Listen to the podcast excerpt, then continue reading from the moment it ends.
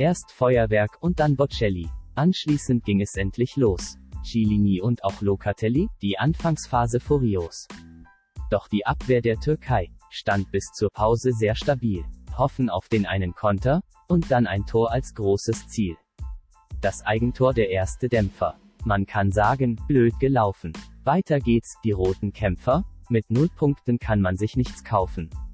Immobile hat einen Lauf, Italien mit mehr starken Phase. Insigne macht den Deckel drauf. Azzurri auf der Siegerstraße.